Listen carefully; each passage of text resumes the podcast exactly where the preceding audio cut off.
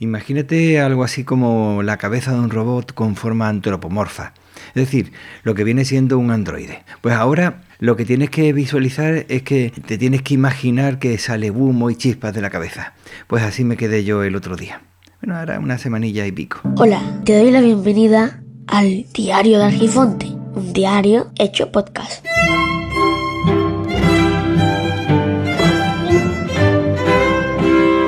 un cortocircuito, vamos. Lo que ahora coloquialmente te suele poner a escuchar, y la verdad es que la primera vez que lo escuché me llamó muchísimo la atención, lo de me estalla la cabeza. Cosa que no he podido poder eh, visualizarlo porque que resulta que eso me parece demasiado gore. Justo así me quedé hace unos días, 18 años después de comprar el frigorífico y la secadora. Justo el año pasado, con 17 años, resulta que murió la lavadora y las averías actuales son tales que son más caras las reparaciones que comprar un aparato nuevo. Cuando el año pasado cayó la lavadora, no hubo problema ninguno para buscar la mejor solución entre disponibilidad, precio y necesidades. En esta ocasión, según la vendedora, deberíamos añadir lo de Hormuz. Y así lo dijo, lo de Hormuz. Sí, eso, lo del Mar Negro. Seguro que te acabas de quedar como yo no soy un experto geógrafo, si te suenan los estrechos importantes del mundo, ya sea por historia, por conflictos o economía, sabrás que lo de Hormuz no queda allí. Todos nos equivocamos y además mucho. Y sin duda esta persona con un trato exquisito al cliente lo ha hecho con la mejor intención del mundo, pero como yo, infinidad de personas se equivocan y lo mismo también estaba equivocado y eh, resulta que en el Mar Negro hay algún estrecho llamado Hormuz cosa que dudo, pero bueno, que puede ser. Entonces a mí no me gusta corregir a las personas, y mucho menos cuando está tratando de hablar. Lo que pasa es que muchas personas tratando de ser lo más correcto posible, al final la boca le pierde. Lo que pasa es que pasando de eso, los electrodomésticos disponibles pues eran los más caros. Aparte habían subido de precio, pero también al ser los más caros también curiosamente son los más eficientes y esto me hacía pensar los que dispongan de capacidad para pagarlos más caros o tengan la capacidad de entramparse, resulta que pueden ser económicamente mm, mejores porque consumen menos, pero también hacen un favor al medio ambiente, lo que te lleva a pensar que parece que solamente las personas que tengan dinero pueden ser medioambientalmente sostenibles. Cosa que me hace pensar, ¿y pasaría igual que los coches?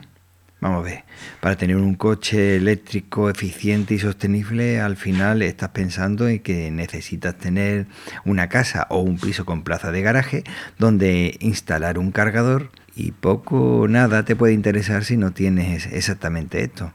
De manera que al final las personas que no tienen dinero o tienen menos dinero, pues no pueden ser medioambientalmente sostenibles. Bueno, no estaba hablando de este tema, es que se me, me. Fíjate que una cosa como que se te rompa la lavadora, la secadora o el frigorífico te hace pensar no solamente en pensar en qué equipo comprar, sino en todas aquellas cosas que van alrededor, hasta la geoestrategia. Bueno, antes de continuar tengo que decirte que si escuchas algún ruido, pues es Tofi, Tofi que está él un poco nerviosete y cada vez que me escucha grabar, pues él tiene que aparecer en el podcast de alguna forma. Bueno, otra cosa, sé que puedes pensar, Málaga, Andalucía, usando secadora, pues sí, de hecho, hay que utilizar secadora. Me he quedado sin secadora y es que no damos abasto. Tenemos dos adolescentes y la verdad es que complica la cosa bastante. No podemos usar parte de arriba del edificio tampoco porque el señor presidente de esta nuestra comunidad, el señor Cuesta, que nos corresponde a nosotros, pues impide cosas lógicas y sensatas como utilizar precisamente la parte de arriba para atender y tenemos que utilizar pues una parte pequeña del patio interior porque no se puede tender o no se debe tender hacia la calle y esto muestra cómo políticas erróneas pueden llevarnos a realizar acciones contraproducentes contra nosotros y el medio ambiente y puede decir, bueno, política, pues sí, política, política de bajo nivel. Y esto lo podemos llevar también a la política de alto nivel. Y es exactamente lo mismo. Por intereses personales o partidistas podemos hacer que vayamos en contra de nosotros mismos, de nuestra comunidad y del medio ambiente. También hay vecinos, así que mm, disculpa, pero es que no hay forma de encontrar un lugar con menos ruido. Bueno, ahora resulta que llegamos a Lodormuz, en el Mar Negro. Sí, resulta que por esa razón nosotros no disponemos de electrodomésticos una razón de miles de kilómetros de distancia y nosotros no disponemos de electrodomésticos que llevan desde Asia a Europa. Bueno, los electrodomésticos o las piezas que se encargan después para montarse en Europa y venderse aquí. Lo que demuestra que quizá esa dependencia global es mucho mayor de lo que mucha gente con sus banderitas de localismo se puede imaginar. Resulta que la agencia EFE el día 8 de enero dice que el tráfico de mercancías en el Mar Rojo, he dicho Mar Rojo, ¿verdad?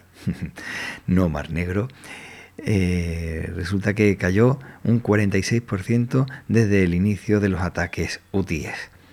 El paso de Bab al-Madeb en el Mar Rojo, los ataques de las milicias yemeníes han hecho reducir el tráfico de mercancía naval casi a la mitad. Y hacía una reflexión acerca de esto porque esto lo escribí el día 8 de enero.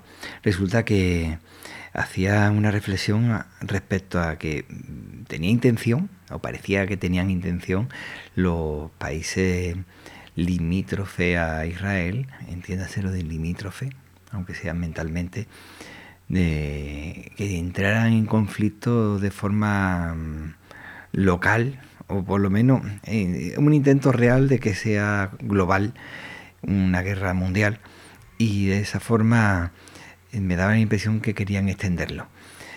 Pero que resulta que a fecha de hoy creo que ya ha superado a las 25.000 personas muertas, asesinadas por parte de Israel, después del atentado terrorista de Hamas y han habido ataques en Irán, Irak, Siria, Yemen también está recibiendo ataques. Hay buques ingleses, estadounidenses y de algún tipo de relación con Israel que también están siendo atacadas. Y la verdad es que eso lo estaba planteando como una posibilidad muy, muy probable y ahora resulta que lamentablemente el día que estoy ahora se ha confirmado que es así. Y están intentando que se vaya escalando cada vez a más. Y la verdad es que me parece algo poético. Entiéndase lo que quiero decir. Es decir, por un lado, el frigorífico, frío. Por otro lado, la secadora, sequedad. Frío y seco. Parece que así son las relaciones actuales. Muy frías y secas. Y me hace pensar que precisamente que se estropeen estos aparatos me llega a plantearme la necesidad real, o esa es la impresión que tengo, la necesidad real de tener un tutor de países, un hermano mayor.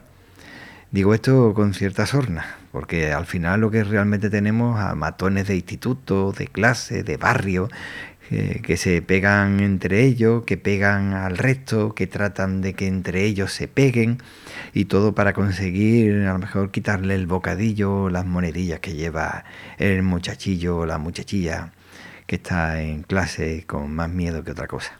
Así que hablar de un hermano mayor que se encargue de controlar que el resto de países cumplan no hace más que pensar que quizá eso podría solucionar el problema, pero también tener a gente, sabiendo cómo es la gente, que en cuanto tienen un poquito de poder se convierten en gente bastante problemática, por no decir otra cosa. Darle todo el poder a nivel mundial, imagínate que sería peor, aunque ya no sé qué es peor viendo lo que está sucediendo. Otra cosa es que te das cuenta que aquí no llegan afortunadamente los misiles, pero sí llegan las consecuencias de esos misiles.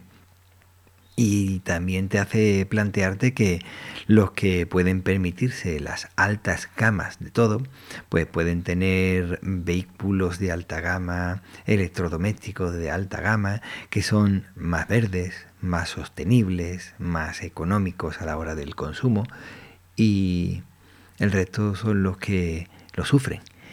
Entonces, ahí creo que falla algo, o siempre ha fallado, o siempre el sistema ha sido así, y resulta que el frío y el seco me han hecho plantearme la realidad tal cual es.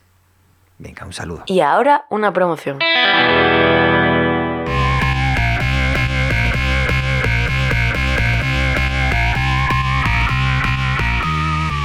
Bienvenidos a un nuevo episodio. ¡Amor! Que no, que no, empieza de nuevo. Bienvenidos a un capítulo. Que no, vampirina, que no. Bienvenidos al podcast. ¿Qué dice usted? A ver, vampirina, ¿tú te has leído el guion? ¿Pero qué dices de guion? Ni que cansino motero. ¿Desde cuándo tenemos guion? Pues tienes razón. Eso es así, compadre. Eso sigue siendo así. Hola de nuevo, soy el Vampi y este es el podcast de Estado Civil Motero. Me aborra. Este es ese podcast en el que nunca sé qué puede ocurrir, pero al menos está garantizado un rato de entretenimiento. ¡Ay, que me quedo muerta! Un podcast sin guion, sin filtros, a veces con mucha edición, donde a veces se habla de motos, pero no esperes que te contemos de, de ellas. Porque para eso están los que cobran por ello. ¿Y eso? Están los periodistas. Uy, uy, uy, lo que ha dicho. Puedes seguir el podcast en cualquier plataforma de podcasting y en redes sociales como Instagram, Facebook y Twitter. Es muy sencillo, pones Estado Civil Motero en cualquier buscador y seguro que nos encuentras. Muchísimas gracias por escuchar, por dedicarme un poquito de tu tiempo valioso. Cuídate para poder cuidar a los demás. Y recuerda que el tiempo corre, vuela, así que apresúrate despacio. Puedes encontrar las vías de contacto en los comentarios del podcast. Hasta luego.